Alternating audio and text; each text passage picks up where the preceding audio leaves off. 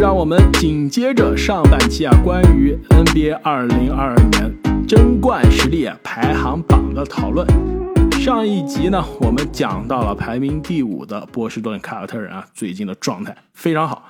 从十二月份开始啊，球队可以说胜率每月的胜率啊是直线上升。那现在排名第四的这支球队啊，就让人有些担心了。这个从十二月份开始的胜率啊。让我再来看一眼，是不是好像真的是啊，直线下降？那就是金州勇士队，十一月份的胜率百分之八十六点七，十二月份百分之六十九点二，一月份百分之六十四点七，二月份百分之五十，三月份已经是可怜的百分之三十八点五了。你你知道为什么吗？不知道，因为勇士的这个二人转一直在变啊。最开始的时候是库追挡拆。到了中间，追梦伤了，变成了库里加大伤归来的克莱。现在的三月份变成了克莱加大伤归来的追梦了。这个配置一降再降，没办法。那现在应该是普尔加追梦了，普尔成为了球队的 现在头号球星是普尔，真的是。过去十几场比赛都没有场，这过去十几场比赛都没有这个单场得分第二十，基本上真的是球队的第一号火枪手了。哎，正经，其实我知道为什么。我想问问开花这里有没有维金斯的数据在全明星之前和之后的对比？哎呀，真后悔啊！我不知道是不是要所有的数字要除以二，当时就不该去投维金斯投票。膨胀了，哇塞！首发是不是？你说这怎么整？打回原形了，变成了当年的那个养生的嘴哥。我现在真的非常的惆怅呀。我觉得比当年养生嘴哥要差多了。吧？最近维金斯的表现真的是应该是历史最差维金斯了。我来帮你们找一下，现场找一下维金斯啊，本赛季全明星赛之前和全明星赛之后啊。那全明星赛之前，维金斯呢场均。上场时间啊，三十一点七分钟，十七点七分，四点二个篮板，二点一个助攻，可以说离全明星首发还是有很大的差别。但是作为一个球队首发，说得过去，是吧？我觉得应该说还是很优秀的。作为一个首命中率啊，防防守肉眼可见的这个优秀啊，命中率呢百分之四十八投篮不错了，作为一个外线不错了，四十一的三分作为一个外线很好了。罚球百分之六十六啊，这个有点有点糟糕，非常的糟糕。但是但是他罚球比较少，对他上不了什么罚球线，还行还行。好，我们再来说一下威金斯啊，这个全明星赛之后啊，场均十四点四分，五点六个篮板，两点八个助攻，上场时间变多了，数据全面缩水，关键是呢命中率。命中率。从四十八变成了三十九，三分球从四十太差了。三分球啊，从四十一变成了三十一，罚篮百分之六十六，我都不知道他怎么还能变得更差，变成了百分之五十的罚篮，这是鲨鱼的级别了。而且更关键的比较厉害，而且更关键的是防守端啊，这个退步是更可怕的。其实勇士的进攻火力还是很足够的，特别是像刚刚说的普尔顶上来了，在这个维金斯其实。勇士最需要的他两点，第一个是他利用他的这个身体素质去造一些强杀伤或者是强打的机会，另外一个最重要的就是防守了。他现在是既顶不住也跟不上，整个人就好像丢了魂一样，在防守端是上一场甚至科尔在最终关键的时候啊都没有让他上场。之前打这个我们说的 clutch time 啊，维金斯应该是一个很重要很重要的球员。那现在已经开始坐冷板凳了，可想而知啊，他这个状态退步有多严重。而且更关键是，球队现在他这个类型的球员啊，已经都有他的备胎了。库明加是不是就其实都可以顶上来了？我觉得啊，勇士如果什么叫备胎？库明加可是在我这里排到未来可以进名人堂的球员，好吗？而且而且库明加的果然是夹带私货了，是吧？正经已经到夹带私货的环节了。而且库明加的体型更大只啊，他很多的时候有会去顶去五号位啊，顶替卢尼的这个位置。他的力量是更强硬的，虽然年龄很小啊，但是这个十八九岁、十九二十岁，他的力量已经非常过硬了。就勇士现在确实整个的状态啊，呃，球队的氛围啊，都有一点迷，因为这支球队他是不是说像一两个球星我单抡出来自己。消耗大量的球权就可以带球队起飞的那那种球队，它是一支非常讲究配合、非常讲究化学反应的一支球队。所以说，整个球队的氛围不对之后啊，对整个球队的影响是非常大的。这有多方面的因素啊，维金斯肯定是一个很重要的因素，各种重要球员的伤病也是一个很重要的因素。你这练了半个赛季、练了一个赛季的战术，少了库里，少了追梦。他跑不起来了，对不对？很很有影响。还有包括这个我们经常吐槽的科尔的轮换啊，其实也是让我有时候看的非常着急。就从长期来看，其实我还是非常欣赏科尔的理念，对这支球队注入的这种文化的。但是你把这个时间尺度拉到每一场比赛、每一节的特定的时候，真的有时候摸不着头脑，为什么他要派出这些人？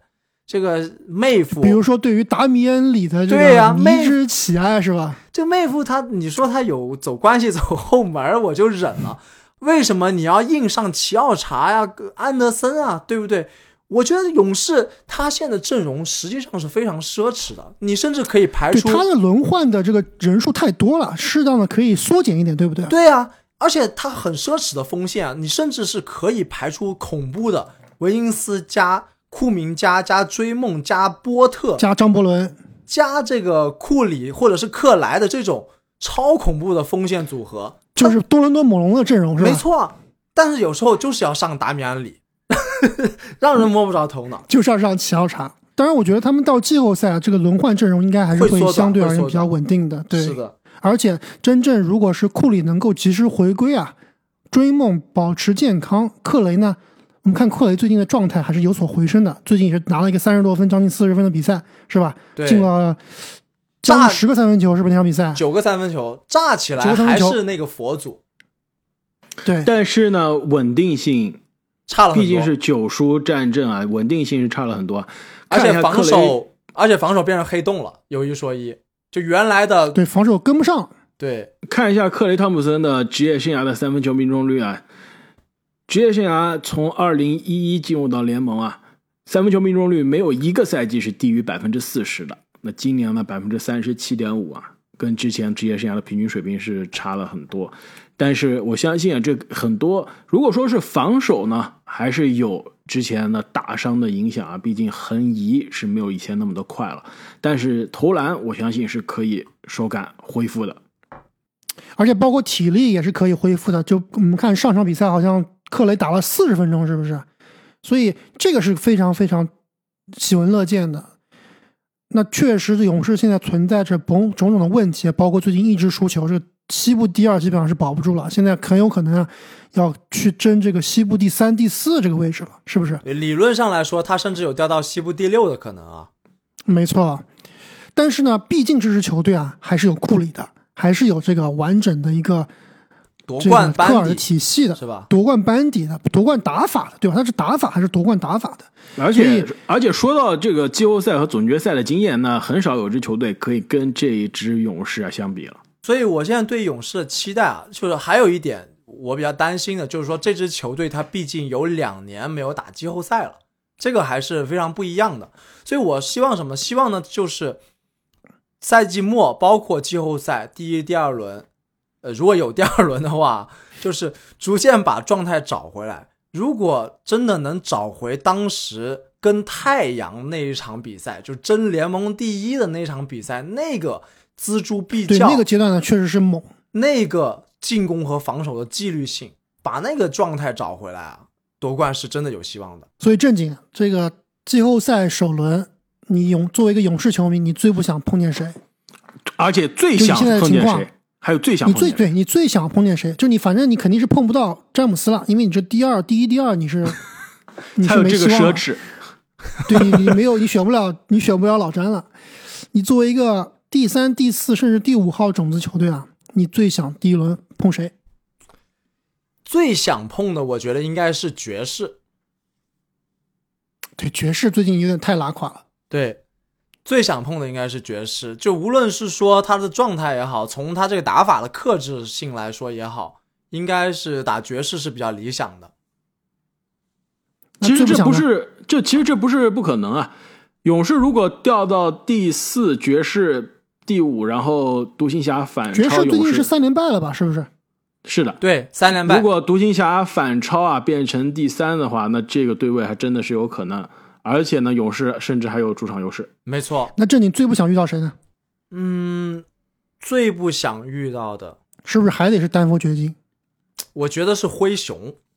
你遇不到灰熊，灰熊第二名，灰熊要打老詹的。对，灰熊对，确实灰熊不太可能掉到第三了。嗯，如果是排除掉灰熊，还真的就是掘金是最不想遇到的。我我觉得如果开花选的话，开花会说你不想遇到森林森林狼。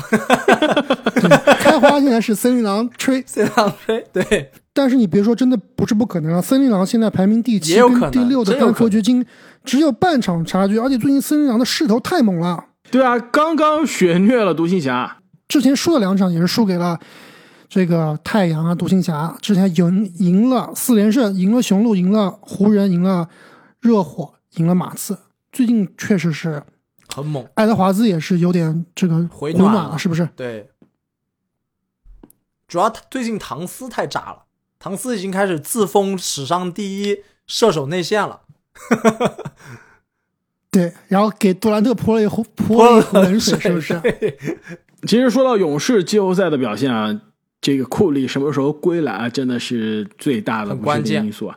现在，呃，其实库里刚刚受伤的时候啊，大家是担心是不是库里打不了季后赛的首轮啊。但是球队也放出消息是说，可能会在两周之后进行重新的评估。那现在离当时的这个时间线两周，应该还有一周左右的时间。这个重新评估真的也不太好说。其实重新评估不代表库里可以回来，就是基本上也是到时候再看看情况。所以啊，这个正经，你觉得库里大概什么时候能回来？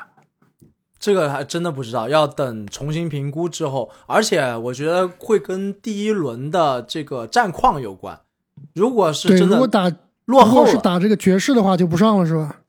就是看赢输赢嘛。如果是真的落后零比二落后了，那个按照库里的性格，搞不好，对不上也上了，是吧？火箭复出的。对，那如果三比一领先了，那肯定就是小伤大养。另外，最近就是有个新的消息啊，我也不知道是好消息还是坏消息，就是怀斯曼基本上确定这个赛季应该是不会上场了。呃，那开花肯定说是好消息啊，对开花肯定是坏消息。太好的消息了。但但是这个呢，也多少蒙上了一层阴影吧。因为勇士这个赛季之所以没有去补强内线啊，多多少少还是寄希望于怀斯曼的回归的。那现在真正的纯内线就卢尼一个人了吧？哦，还有这个别里查是吧？但别里查在季后赛应该是别理查都不能算是纯内线，而且他是属于在季后赛被很容易被针对的那种类型，对比较慢。所以其实勇士的内卢线啊、尼也不是纯内线，就卢尼他也是有有很多短板的。其实，在身材上，卢尼甚至是有短板的纯内线，卢尼怎么不是纯内线呢？对对对，他是有短板但但是卢尼你别忘了，当年可是小杜兰特，杜兰特的打法，打着打着变成蓝领中锋了。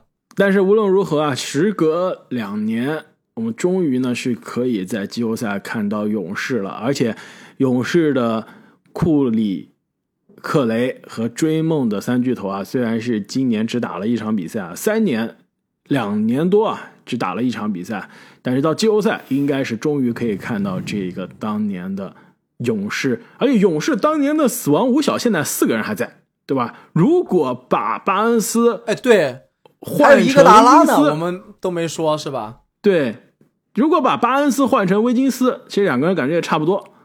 或者换成库明加，当年的死亡五小又回来了。我宁愿要巴巴恩斯，恩斯可不是硬首发啊。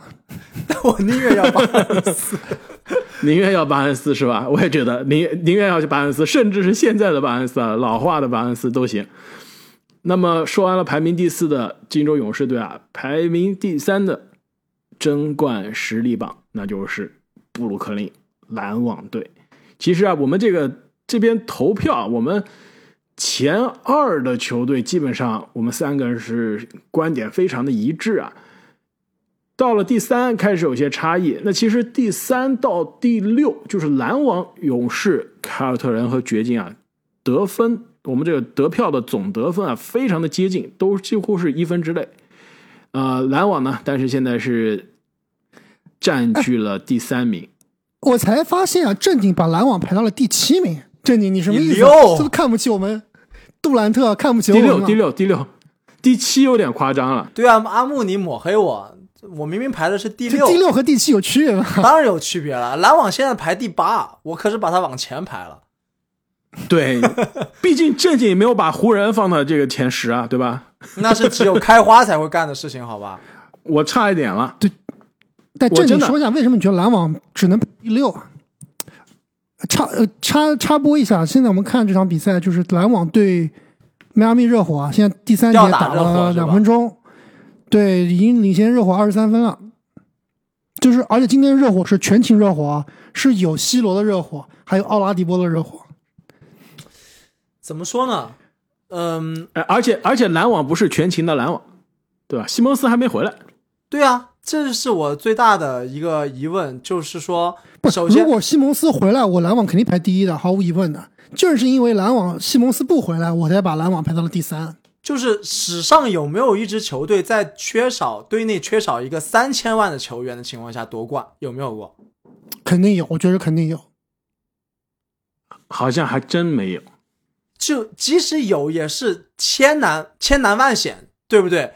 就不管你这球队其他球员怎么样，你缺少了一个三千万，其他的这个配置剩呃就剩下来的配置一定是有问题的。但你照你这么说，篮网可不止三千万啊，篮网还少了两千万的乔哈里斯，少五千万。对啊，even worse。首先啊，这个三千万的合同基本上就是我们就要看二零一零之后的事情了，对吧？以前三千万太少九十年代只有这工资都对比较少。只有像这个乔丹能一年一签，而且当时基本上也没有现在这么复杂的劳资谈判的规定，所以三千万没有三千万的球员能夺冠，我真的是想不到。我能想到的没有主力轮换夺冠的，比如说一一年的小牛没有卡隆巴特勒夺冠了，比如说去年的雄鹿没有了迪文琴佐夺冠了，这是缺乏这都是小球咖了，队这都是小咖。小咖，但是是稳定首发吧，是稳定首发，主力轮换没有了夺冠，所以三千万那基本上就是全明星啊，三千万的全明星不在夺冠了，还真的是没见过。而且篮网队而且也没有哪个球队是第八名，这常规赛第八夺冠了，有没有？对最多是第六嘛，火箭嘛，对不对？最多第八进总决赛嘛，当年的尼克斯，但是也是在总决赛根本就没有靠近过，所以第八能夺冠那也是历史的奇迹了。而且篮网这支球队现在缺少了哈登以及西蒙斯之后，说白了，就是完全是杜兰特、欧文的球队，就靠这两把镰刀去抡呐、就一是一个没有任何战术可言的球队。就我 我喜欢的是勇士，对吧？战术吧？你你觉得我会把这支球队排到特别高吗？不会排到特别高的，就是纯个人能力打单挑啊。这个篮球比赛就变成了个人的这个单挑表演赛了。对你如果说完说完全没有战术，那肯定还是太小看纳什了。但是呢，确实跟勇士相比啊，篮网的战术是要简单不少的。但是呢，现在这个球队啊，这两把镰刀太猛了，这特别是欧文，真的是，我感觉欧文现在的进攻能力比杜兰特还要强，真的是杀起来啊，就又华丽，但是呢，杀伤性又又又强。现在的欧文真的是到了一个他的职业生涯的巅峰啊！那除了这两名球员，其实你不要忘了，篮网队还有一另外一名球员，谁德拉蒙德，不能不把库当库里，对不对？这小库里其实对于这篮网的作用啊，现在是完全被低估了。虽然说最近他一直有伤在身啊，而且他跟这个杜兰特和欧文同时在场的比赛还是相对比较少，但是我非常坚信啊，在季后赛小库里这个位置是很有可能会爆发的。就场均，我觉得小库里能够得十五分，我觉得一点都不夸张。这是我相信的啊。小库里其实，在七六人的时候就是双帝之间的粘合剂嘛，在布鲁克林篮网的双巨头身边啊，他也应该是拉开空间非常重要的球员的存在嘛。比如说独行侠那一场，对吧？那样去夹击杜兰特，小库里在场啊，就是可以帮助球队拉开空间的。没错，小库里的存在确实一定程度上都让我忘记了有乔哈里斯的存在了。而且小库里比乔哈真的是靠谱太多了。就小库里这控卫张手三分，我觉得真的是稳，太稳了。其实还有一个非常有趣啊，我想跟两位探讨一下，就是我们今天聊的是争冠实力的排行榜，不是争冠的概率啊、难度的排行榜，对吧？如果其实实我在我这里是一个意思的，我我又是争冠概率，跟冠实力、争冠概率是一样的。所以你是不考虑排位和赛程的吗？啊，就你你是考虑排位和赛程的是吧？对啊，要不然篮网如果篮网现在是东部第一的话，我怎么可能把篮网排第三呢？我是杜兰特球迷，又是欧文球迷，又是篮网球迷，对不对？又是前哈登球迷，对不对？我我怎么可能把，我怎么可能把篮网排第三呢？正是因为考虑到种种的不利因素啊，我还是把篮网排到了第三名。肯定要考虑的，你这个架空了就不不合理了，对吧？架空就没意思了。对，我其实是可以说是主要考虑球队的实力啊。次要考虑这些其他的额外的因素，但如果说到额外的因素啊，篮网其实它额外的因素还是非常不利的。就比如说，对啊，这就是我为什么排第六的原因嘛。如果篮网现在保持现在第八，其实现在应该大概率就是保持第八了。第七是有点难，有点难。现在猛龙是不会掉下来了，现在就看这个骑士会不会掉下来。为什么猛龙不会掉下来？就猛龙，你看最近猛龙的比赛了吗？猛龙有可能第七嘛？我的意思是，猛龙是不可能第八的。对，我说篮网现在第八是锁定了，就看第七是谁，对吧？如果第七是猛龙的话，先脱一层皮，附加赛，对不对？没错，而且篮网是先脱一层皮，脱的是杜兰特一个人的皮啊。打猛龙还是没有欧文，别忘了，打猛龙还是没有欧文。对，没错。但是我我我我的意思是说啊，现在篮网这个第八是应该是比较稳的，第七是有希望的，对吧？猛龙是第七是非常稳，不可能掉到第八的。但是猛龙现在很大的概率是要超骑士的，我觉得大概率啊，如果要我现在来猜的话，篮这个篮网的首轮对对手是骑士而不是猛龙，那这就不一样了。那的确就不一样了。但是如果是按照现在的排名啊，打猛龙，篮网真的是有些不说悬吧，但真的是非常的不好打。应该是五五开的局了，对吧？这场如果输了啊，这场如果输了，主场无论是打拉梅罗还是打吹杨，实力肯定赢面肯定是在篮网这边。但是这两个人都是有可能一场炸起来，强行五五开带走比赛的。拉梅罗没这个可能，拉梅罗不可能，拉梅罗但是吹杨布里奇斯也赢不了吹了，对，拉梅罗也赢不了吹杨。黄蜂这种抽风型球队，他是有可能的，拉梅罗是不可能炸起来的。而且关键是，吹杨是有可能一场比赛带走的。而且关键是你打的是纽约市长吹杨。吹杨这场比赛还是真的在纽约打，虽然是布鲁克林，但的确是纽约啊。吹杨又在纽约找到了第二个主场，不是没有这个可能啊。虽然这个可能性不大，但是我想说的就是篮网的这个季后赛晋级之路啊，真的是太艰难了。还没开始打季后赛呢，就打两场生死战，这实在是换另外哪一支球队啊都 hold 不住了。再到季后赛，我觉得，但是我们三个人都不会觉得篮网是进不了季后赛的吧？啊，不会的，这不可能。但是我就说，你季后赛之前就已经费了这么多的气势气力了，就篮篮网的两个老大哥年纪也不小了，这内线那几个中锋年纪也都不小了，其实是对于球队是额外的疲劳啊。而且你费了这么大劲，退了两层皮，进到季后赛第一轮，第一轮打雄鹿，波士顿凯尔特人呀。关键如果是打雄鹿是啊，你看今天现在雄鹿又开始演了，雄鹿今天又要演了，雄鹿现在落后灰熊十六分，第三节，是吧？现在没有人想要这个第一、第二，真的大家都在演，你信我，绝对是这样子的，大概率第一轮就打凯尔特人了。不，但但是即使打凯尔特人也不好打，这这就是为什么是真不好打，这就是我把他排的相对靠后的原因啊，不是说他真的，我觉得他实力就第六了。就是这个晋级之路的问题，你附加赛脱一层皮到两层皮，然后还得把东部的强队挨个打个遍，最后那边从第一轮开始就开始打强队，第二轮继续打强队，第三轮还是打强队，最后到那边之后，对，最后到了总决赛，大概率啊，现在看起来大概率是要打一支是打太阳，阵容极其完整，而且纪律性极强，像军队一样的太阳。你想想这个晋级之路真的太可怕了。真的，如果篮网能成功啊，这绝对是史上最难的夺冠，没有之一。篮网今年夺冠，杜兰特杜兰特历史前前十，对，杜兰特历史前十了。那聊完了排名第三的篮网啊，对，咱咱没聊完呢，开花，我们还有个关键的事情没聊。就难道两位真的觉得今年西蒙斯就不会上场了吗？啊，西蒙斯肯定会上场的，肯定会，我觉得肯定会。什么时候？但是你觉得西蒙斯的上场对于这个球队的走势不会起决定性因素，是这个意思吗？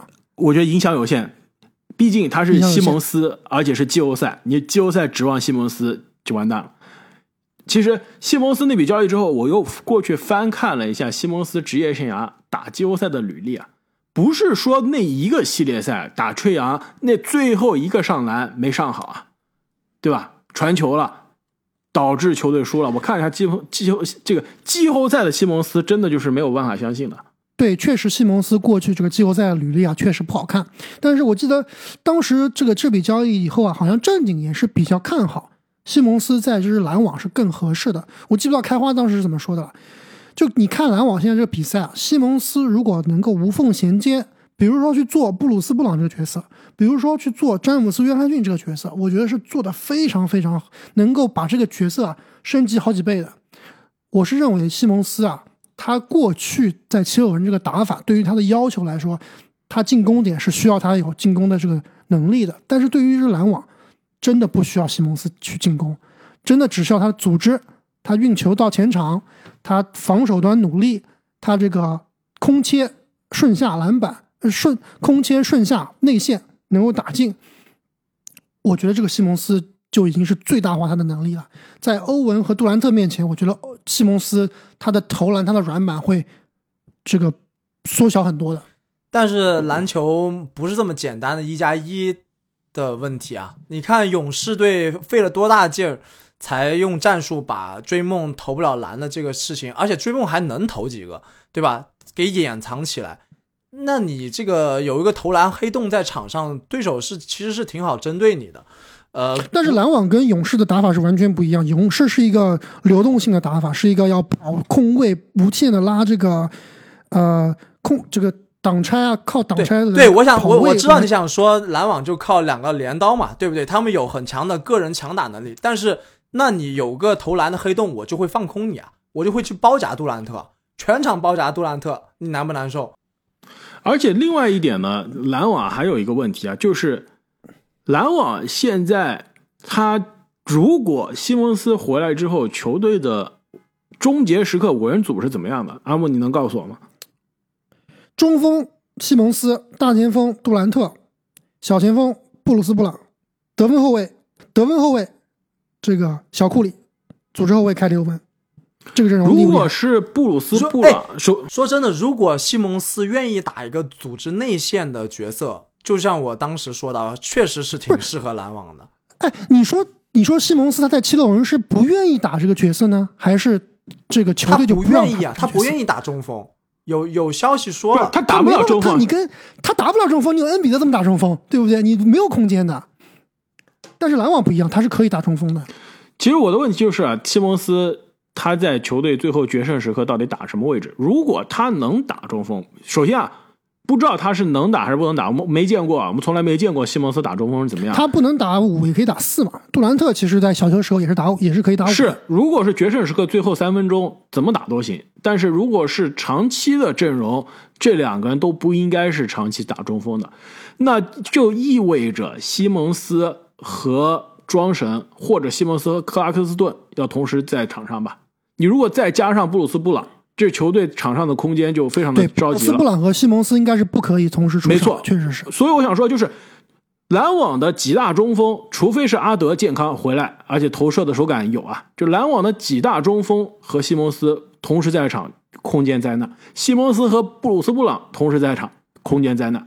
但是呢，这三个位置，这三个人呢，都是防守的非常需要的位置，三个只能同时上两个两个对最多两个这两个中，而且这两个中还不能有西蒙斯。就西蒙斯其实他的空间灾难比这个阿德比布朗还要严差重还要差。所以篮网最后这个阵容其实是有他可以些迷的。顶克拉克斯顿可以顶庄神的位置，没错，那除非就是西蒙斯在关键时刻就是打纯中锋嘛。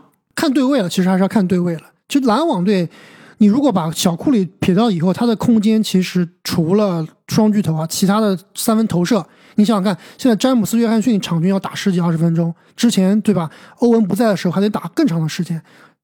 就詹姆斯、约翰逊他的投篮水平跟西蒙斯基本上是非常类似的，技术特点也是比较类似的，所以我觉得是可以无缝衔接的，真的是可以无缝衔接的。那如果西蒙斯能够无缝衔接，能够打出，对吧？当年全明星最佳阵容的水平，这支篮网真的是谁都不怕，雄鹿都不怕。其实关于篮网啊，最近最大的话题肯定是欧文终于是得到纽约市长的这个非常关键的一个助攻啊。感。谢吹阳，谢谢吹阳。吹杨，这不是吹阳，这其实是现在真的市长啊，亚当斯的关键助攻啊，是给在纽约表演的艺人和运动员是开了这样一个特例，但是其实哎，你你们两位知道为什么突然这个事情就就就板上钉钉了吗？阿木有什么这个阴谋论？消息，其实跟篮网跟欧文啊都没关系。亚当斯之所以这么快能够把这个事情给敲定下来，就是因为啊，再过两个礼拜，棒球要开赛了。纽约大都会加上纽约洋基在于在纽约的这个影响力啊，包括纽约洋基啊，在整个 MLB 在美国大联盟的影整响力，整个美国的体育圈的影响力，在整个世界的文化的影响力都是没有比他其他球队能够这个企及的。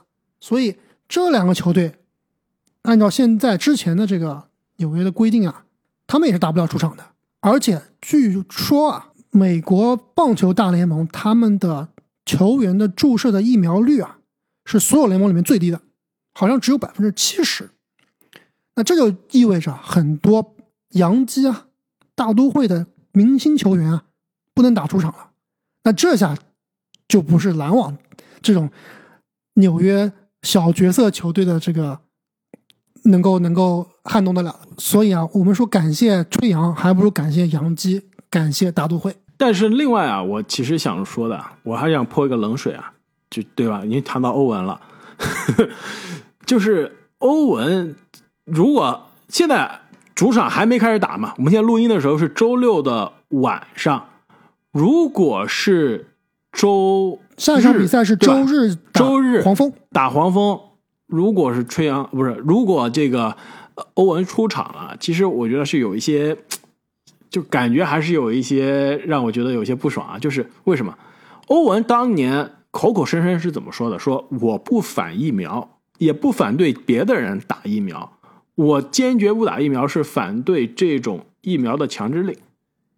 现在市长是相当于为运动员、为艺人开了这样一个绿灯，是相当于是特例，对吧？那些没有打疫苗不能去上班被公司开除的人，照样是失去了工作。但是欧文是因为他是明星啊，他被开了特例，现在能打球了。那他现在就是回来可以打球了，但是他之前反对的那些还在，所以这不是欧文有一些，我觉得啊有一些虚伪的地方，你说是不是？你哇，反对，这开花你能看出虚伪？我觉得就是你这黑欧文已经黑到骨子里了，开花。欧文，你当时口口声声说我是跟这个人民百姓站在一边呢，我觉得这个强制不合理。但是现在为你开了绿灯，你能不受影响了，你就觉得合理了。但那些你之前所谓支持的这些人还是受到影响，你觉得这是不是有些虚伪呢？那你觉得欧文应该怎么做？如果按照你，如果你觉得他虚伪，他不虚伪，他应该怎么做？他就说这个这个规定不合理，能打我也不上场一个。人被限制了，我都不我就不上场。他真的就就就这种就是神经病了。我觉得这有点，这有点就是要求开花你这个太高。黑欧文已经黑到骨子里了。，对对对，我觉得欧文应该能做的啊，就是他一开始这样这个硬着头皮不打，这就是首先就错了。我觉得他就是应该当时说，虽然我觉得强制有一些残忍，但是我为了球队，为了自己，为了这个这个公共安全的健康，我疫苗是打，但是我觉得强制执行是不合理的。我觉得这是最正确、最合理的做法。对，咱们就别聊那么远了。这欧文到底是正不正确？我觉得欧文很有可能啊，下面有一个操作骚操作是可以做的，而且这个操作一做啊，就要封神了，就真的封神了。就是疫苗令取消以后，哎，我欧文去打疫苗了。哈哈哈哈哈！哎，我你说不，这个给你开绿灯，对吧？我第二天我就打疫苗了。我我到时候去多伦多，我能打比赛了。他不说，哎，突然说欧文可以参加多伦多的比赛，哇，这炸不炸？哎，如果欧文做了这个骚操作，我立马去买一件欧文真品球衣，以后打球都穿了。因为你知道为什么吗？因为欧文的老婆和孩子都打疫苗了，你知道吗？他只是他自己没有打而已，他绝对不是反疫苗，他就是咽不下这口气，他就是要这这口气，对吧？他是反对别人强要求强制疫苗，是吧？对，他是，但问题就在于，这哥们儿当年去杜克上学啊，你要去杜克上学是有一一整个清单打的各种各样的疫苗的。你当时如果他去杜克上了学，他都是打的那些疫苗才能去杜克的。但是当时没有说这个疫苗的问题会变成这么大一个社会问题啊，对不对？而且当时毕竟他还没有达到这种思想的鲁迅的高度嘛，对对啊，而且开放，你想看你十五岁。十八岁、二十岁想的东西，跟你现在想的东西能一样吗？你现在难道你们俩没有觉得想想过去二十岁干的事情，觉得特别傻吗？人都是要成长的。那说完了这个非常有争议的欧文的疫苗啊，这以及季后赛的局势非常看不清楚的篮网，那接下来排名第二的球队就是东部的，其实是去年的 NBA 的总冠军啊，卫冕冠军密尔沃基雄鹿队。那我们三个人呢是非常的一致啊，把密尔沃基雄鹿放在了我们争冠实力排行榜的第二名。对，其实单看雄鹿今年的表现啊，总体来说，我觉得两位跟我的观点应该是一样，都是相比去年要有点失望的，对吧？今年没有体现出特别强的统治力，对吧？而且毕竟啊，刚刚夺过冠，好像不是每场比赛都非常专注。虽然说字母本赛季这个。也是开发出了更多的投篮啊，特别是他的罚球真的是比去年进步了非常多啊。但这支球队从目前常规赛，无论是从战绩排名，还是从他的精神面貌，还是从他赢比下赢的这个漂亮的程度啊，我觉得总体来说还是低于我们的预期的。但是呢，就算种种这么多事情放到一起啊，我们仍然觉得雄鹿是一个东部第一梯队啊，跟第二名甩开差距的一个球队，就是因为啊，他们这个。去年夺冠，整个主心骨都在，打法很成熟，字母哥呢又是依然那么强势，所以我觉得雄鹿这个球队啊，跟我们一会儿聊到第一名球队是一样的，就是他让人很放心，哪怕是偶尔输一两场球，哪怕是没有说一场比赛像灰熊啊赢你七十分，对不对？但是你会让你会觉得这个球队在季后赛里面会让你放心。没错，阿木说的这个放心，确实也是我心里的想法。但是跟你之前说的有所不同啊，我反而是觉得今年的雄鹿更加的游刃有余了。就是这支球队里面，尤其是几个主心骨的球员啊，我觉得他们变得更加知道什么时候该干什么了。就有的时候我让一让你们这些愣头青，就是丢掉一两场不重要的比赛，我也无所谓。凡是这个全美直播关键比赛。我就狠狠的揍你，展现我们总冠军的实力。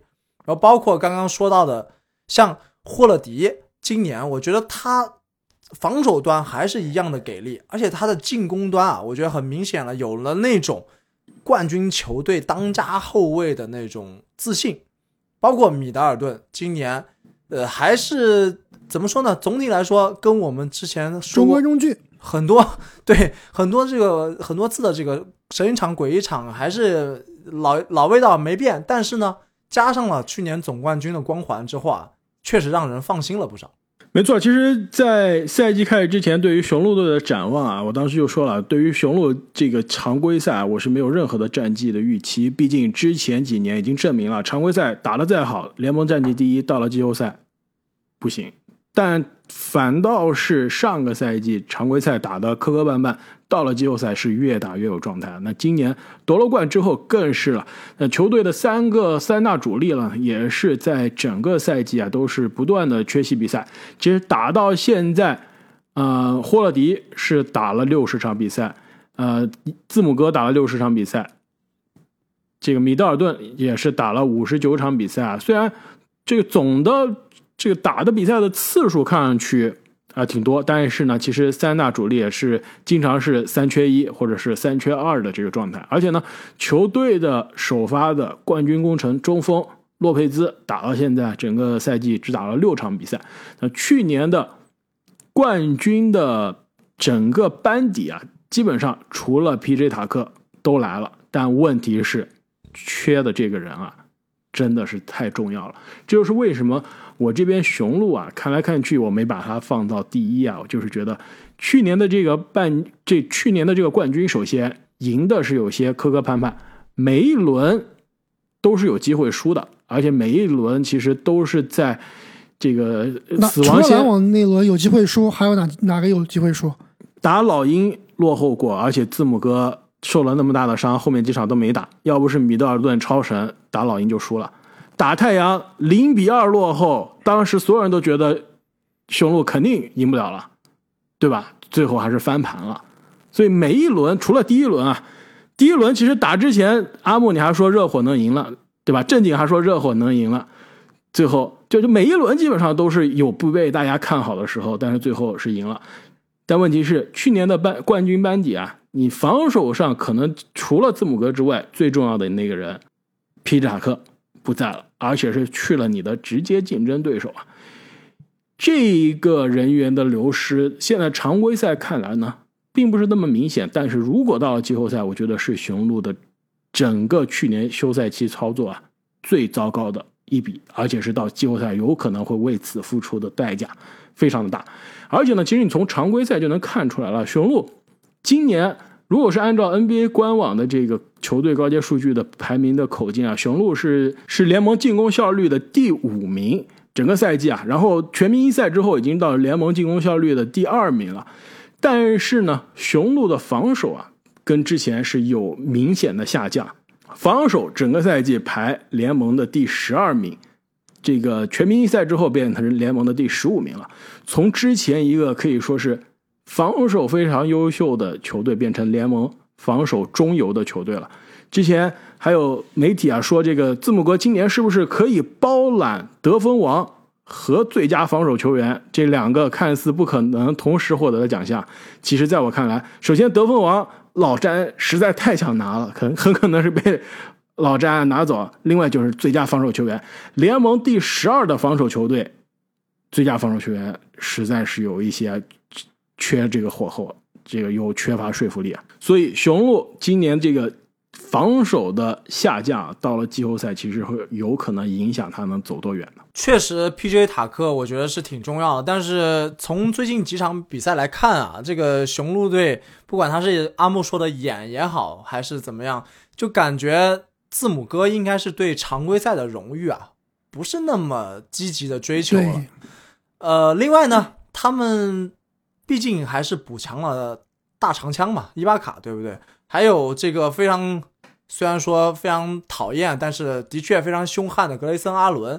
就这些人，他站在场上啊，给对手的威慑力是在那的。就大家为什么？而且还有今年升级了这个波蒂斯啊，场均给你一场给你扔个六个三分球，你怕不怕？对这几个很凶悍的这种打手型的人物，为什么大家都非常烦呢？就是因为他的威慑力。就是你有时候可能面对着他，你的动作你就不敢做那些动作。就是从从好的方面讲，当然坏的方面就是说他们打球确实，呃，怎么说呢，有点脏吧，格雷森阿伦，对吧？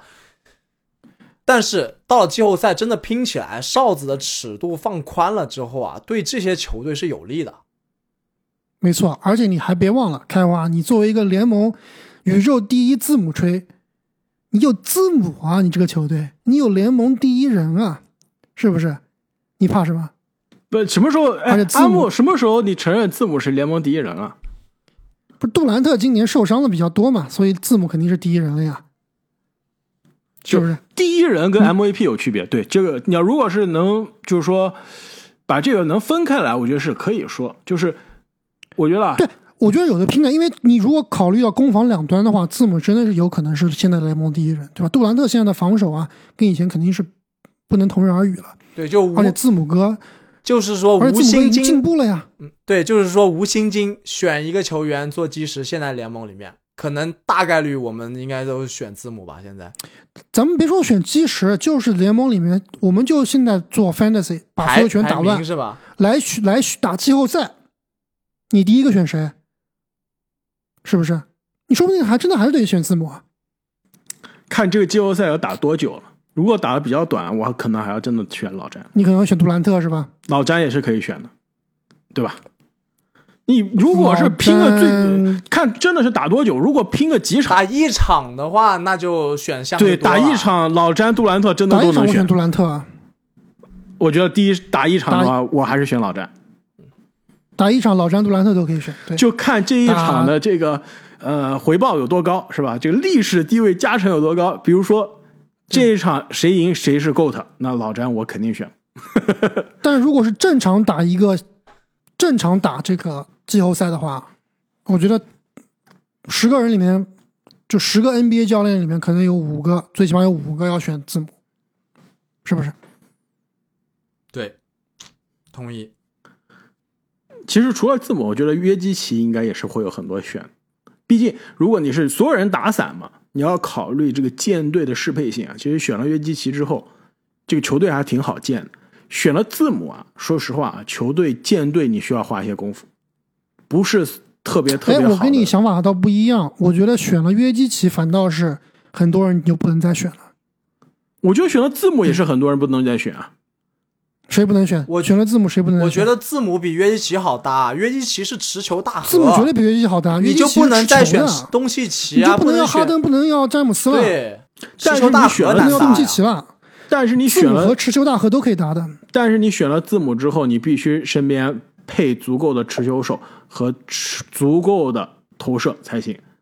那那顶级球星都有这些能力啊。选了字母，你唯一不能选的就是大帝。大帝也可以选，真的可以选，字母跟大帝也可以配。字母真的现在比约基奇好打一些。我觉得所有的持球大核啊，建队好建，但是搭球星对，不好搭球星吃，不好搭球星。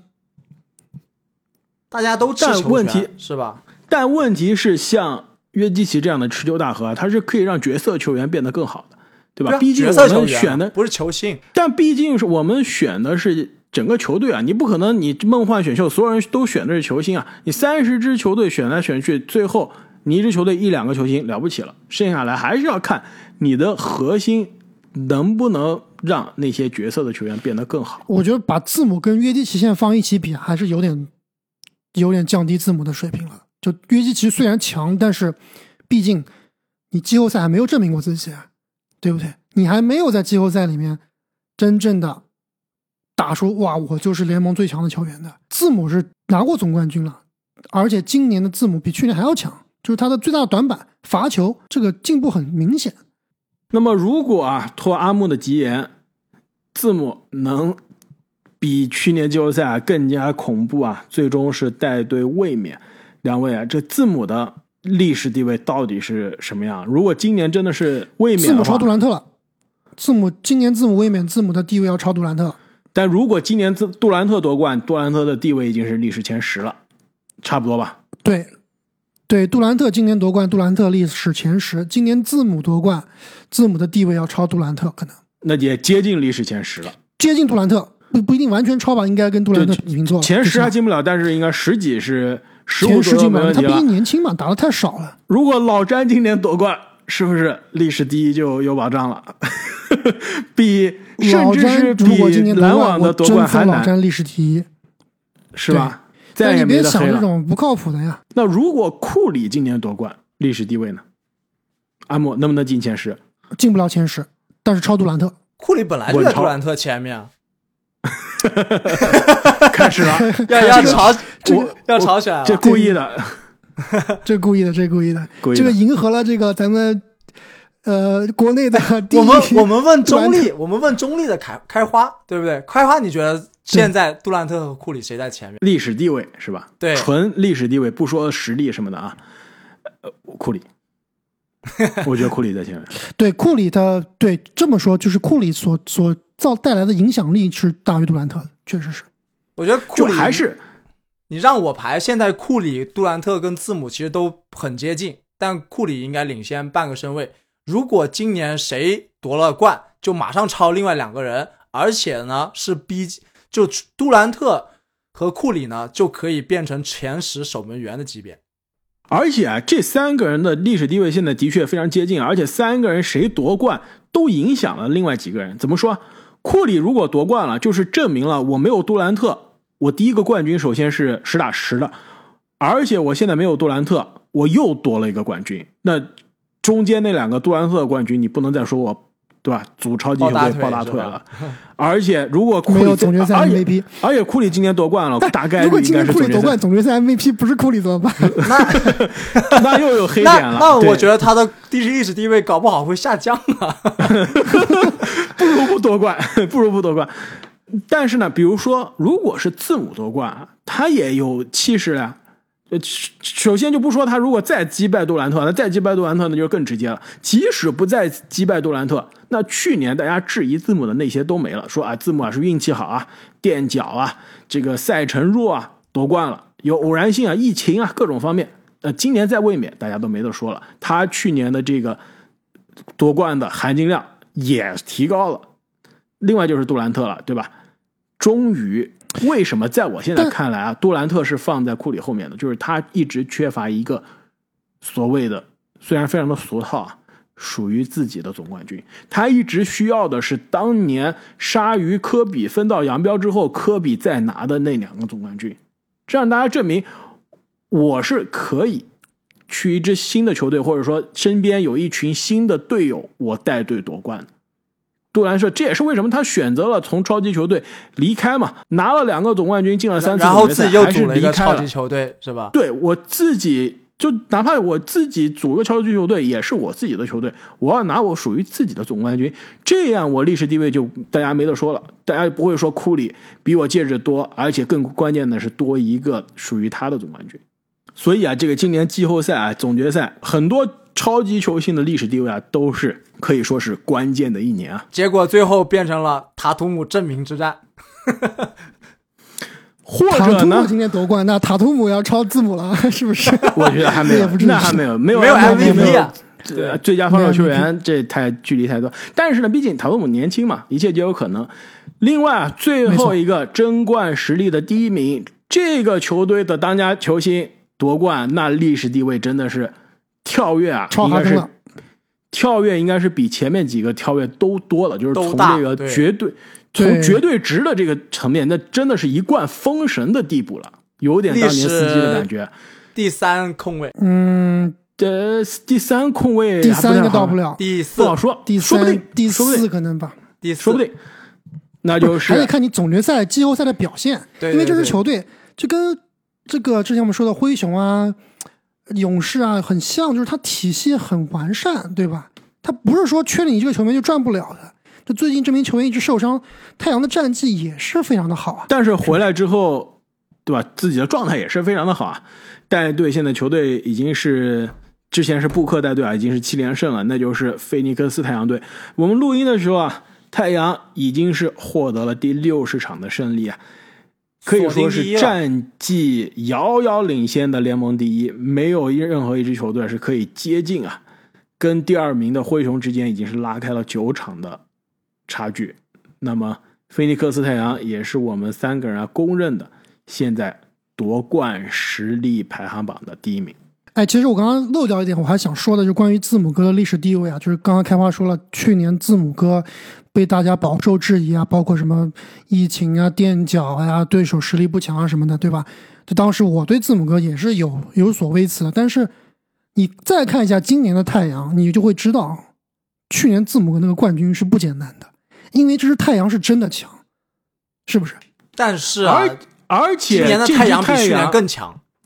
但问题是跟去年是原班人马，基本上是原班人马，补强了百分之九十五是原班对人马，对补强了替补中锋嘛。如果麦基是改变冠军格局的男人，那我重返二零零八选秀，把麦基选在前面也是对的。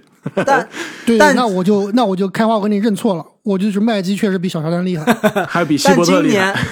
但今年不但布克进化了，这个布里奇斯也进化了，他进化的太夸张了，太厉害了！现在，就打成了安东诺比想要达成的样子。对啊，现在你领先安东诺比一个身位了。太阳啊，今年真的是太有纪律性了。如果我们看整个赛季啊，太阳联盟呢进攻效率是第二名，仅仅在犹他爵士之后，防守效率联盟第三，进攻防守都是联盟前三。这样的球队基本上是写满了冠军相。我问一下两位啊，联盟历史上，呃，还是同样从九六到九七赛季到现在啊，单赛季进攻防守都是当赛季的前三的球队有几个？历史上出现过几次？从九六九七到现在，非常接近了。阿木，你要不要猜一猜？那我猜两五个，两个，那我猜不两。个都是同一支球队，你们俩猜一下是哪一支球队？在不同的年份，应该是热火吧？应该有勇士吧？其实就是勇士。一个呢是一四一五赛季，进攻联盟第二，防守联盟第一；另外一个呢就是一六一七赛季，有了杜兰特之后的第一个赛季啊，进攻联盟第一，防守联盟第二。这两支因为勇士因为你说了两个同一支球队，所以我想着一四一五还还没有这么厉害，但是现在想想确实，而且这两支勇士都有什么特点啊？对吧？没有进的七十三胜的勇士都不在这里面啊，对吧？这两支勇士有什么特点？都是冠军球队，就是说联盟从九六九七到现在二十多年，只有两支球队在单赛在单赛季啊完成了进攻防守联盟前三，这两支球队都夺冠。现在太阳就是这个节奏。而而且我觉得太阳跟我们之前几个赛季啊打的常规赛风生水起的爵士还有点不一样，就是他的当家球星感觉是怎么说更有球星成色吧，尤其是在季后赛，而且是在总决赛，像布克都是有连续四十加证明过自己的，感觉比爵士在季后赛啊要更加的稳健，更加的令人放心。而且之前我们一直都说布克跟米切尔这两名球员其实实力水平啊差不太多，年龄也差不太多。明显这个赛季啊，感觉布克把米切尔啊甩在身甩到身后了后了，真的。比尔呢？之前这三个人中还有应该还有比尔吧？比尔老呀，比尔太年纪大呀，跟他们不是一届的。但是我们虽排然米切尔跟布克也不是一届，但是布克但我们排他进联盟比较年轻，对吧？但我们排得分后卫的时候，其实是基本上放在一起排的嘛。而且呢，如果我刚刚说的这个球队啊，单赛季进攻防守联盟排名前三，如果我们把这前三的标准扩大到排名前五，那九六九七赛季到现在呢，历史上一共出现过二十三次有球队在进攻防守都排在当赛季的前五。这二十三支球队中呢，有七个获得了总冠军。所以啊，你从这个历史的规律上来看啊，这支太阳夺冠的概率还是真的非常大的。所以这是为什么我们都把太阳啊放到了第一名。那两位觉得今年太阳阻碍太阳最后夺冠的最大的隐患是什么呢？那你说到克里斯保罗的球队，不得不说隐患就是克里斯保罗的健康。毕竟这么大年纪了，这么多这个这么多伤病的历史了，今年呢也是健康了一整个赛季啊，突然出了一个幺蛾子。虽然现在伤病的复出可以说是远远超出大家的预期啊，但是去年我们也看到了，到季后赛也是有各种各样的原因啊，阴差阳错，因为伤病缺席比赛。所以我觉得，如果克里斯保罗整个季后赛保持健康啊，那这个太阳他的这个隐患点实在是太少了。而且呢，其实太阳啊，本赛季很多球员都是迎来了职业生涯的进步啊。刚刚呃，你们说到了布里奇斯的进步啊，其实我觉得太阳今年整个球队上球员比之前进步最大的，你们知道是谁吗？都不是首发球员，是卡梅隆·约翰逊。没错，真的完全是跟之前两年啊上升了不止一个档次。以前我们觉得这个大明星秀嘛，当时我们也嘲讽太阳为什么对吧？乐透选了个二十三岁的射手，投篮是很准。新秀赛节目当中说了，集战力可能是当年新秀中最强的，将近百分之四十的三分球命中率。但是呢，今年他在射手的这个标签上又加了一个非常优秀，而且可以防多个位置的防守者的标签。他的防守的进步非常的明显，真的是肉眼可见。另外就是他的得分和三分球的效率啊，投篮命中率作为一个射手啊，投篮命中率百分之四十七点五。三分球命中率百分之四十四点八，应该是联盟三分球命中率第一、第二的球员。所以，这样角色的替补球员的进步啊，让太阳去年在季后赛、在总决赛体现出来的板凳深度的问题啊，现在是有所缓解了。其实聊完太阳啊，说实话，真的感觉啊，去年这支球队啊没有夺冠，真的是有些遗憾啊。我记得在赛季开始之前的展望，我当时说了。太阳这样的球队到了总决赛的大门，眼看就要赢了，最后输了，非常的难堪。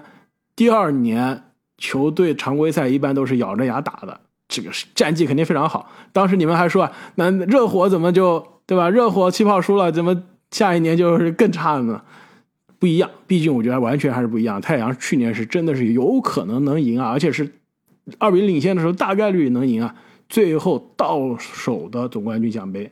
失之交臂了。但今年太阳整个常规赛是带着这股气势来的，也是希望啊可以看到他们能把这股气势啊，把这个镜头能带到总呃能带到季后赛啊，甚至是重返总决赛。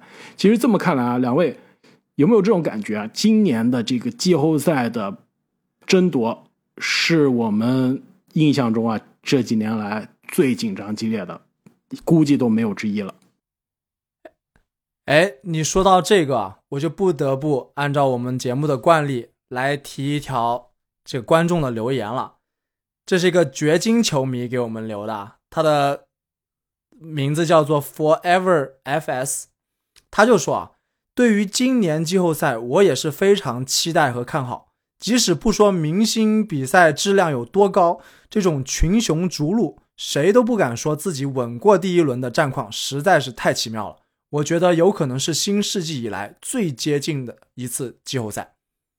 其实我，其实我真的有这种感觉啊，就是你说我们刚吹了很久太阳嘛，攻防两端都非常有统治力，但是你要说真的有谁第一轮能把太阳掀翻，其其实也不是什么不可想象的事情，是不是？我觉得，我觉得很难，我觉得很难想象，我觉得不可想象，我觉得不可想象。而且这点，我回答你这个开花，我回答你这个问题啊，就是。确实，今年是群雄逐鹿，谁都有机会。但是，我觉得西部还是差了那么点火候。我觉得西部是太阳鹤立鸡群，一枝独秀。但但是，谁要能挑战太阳，都是很难的。东部真的是一切皆有可能。你看我们的排名嘛，排在前面的、靠前的，基本上还是东部的球队。我同意，我部分同意这个球迷啊，这个 Forever FS 球迷的留言啊，我觉得。东部真的是第一轮谁赢都可能，东部真的是每一轮都好看，但是西部真的今年少了湖人，少了快船，对吧？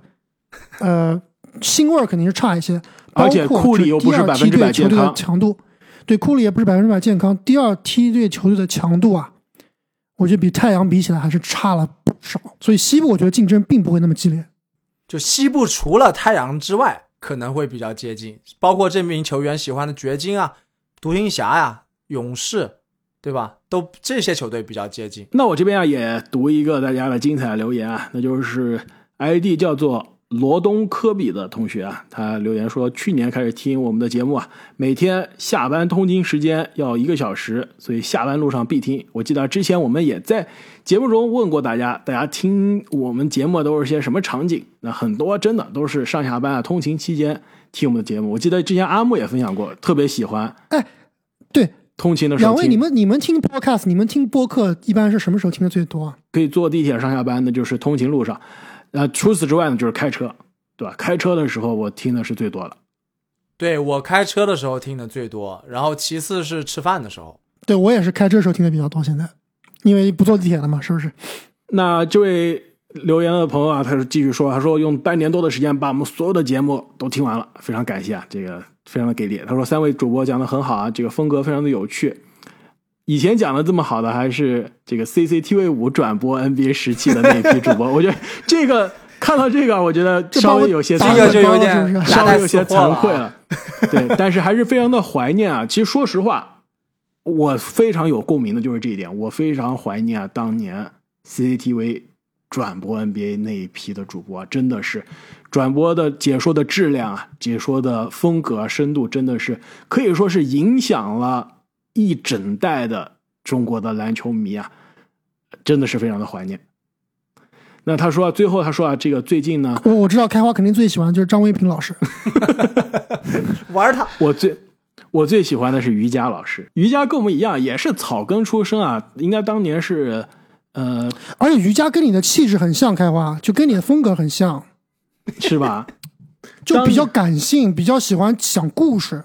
而且当年瑜伽是大学生的时候参加，我记得是雪碧吧，这个 NBA 大赛，最终是从一个草根走进了 NBA 的这个 CCTV 五的解说的直播间啊，也是非常是我可以说是我们的这个奋斗的榜样嘛。而且我跟你说，所有的 CCTV 五的主播中，我只当场当面见过还说过话的就是瑜伽。当时在斯坦科维奇杯的比赛的现场，我跟瑜伽老师还打过招呼。呃，这一说也是十多年，真的是十几年过去了。呃，那最后这位罗东科比呢说啊，最近这个福建泉州的疫情啊，已经关闭了好几天，没去上班了，也是好久啊，好几天没有听节目了。我看这正经在下面还留言了，是吧？正经说建议转成睡前催眠模式啊，就让这位朋友对，其实大家如果之前都是上班路上听啊，现在哎，大家居家的时候啊，可以。改成这个睡前听，之前也有很多球迷朋友啊说，这个听我们的节目都是睡觉前听，听着听着醒来，已经感觉这个多少期节目都这个放过去了。其实呢，最后我也想说啊，就最近国内的疫情啊，这一波反弹也是非常，呃，打乱了大家很多生活的节奏啊，也是在此呢，我们非常的希望疫情无论是哪里的疫情啊，都可以早一点结束啊，世界可以很快的恢复到就疫情前的样子。对，还要回国沙县小吃办活动呢，是吧？没错啊，这正经说的肯德基，大家都有报名的，对吧？无论吃什么沙县小吃、吃肯德基还是兰州拉面啊，都行。那么节目的最后啊，也是非常非常感谢这些给我们节目留言啊，给我们节目点赞转发的听众朋友们，你们的这关注、你们的留言是对于我们节目啊最大最大的支持。我们本期的节目就聊到这里，我们下期再见，再见，再见。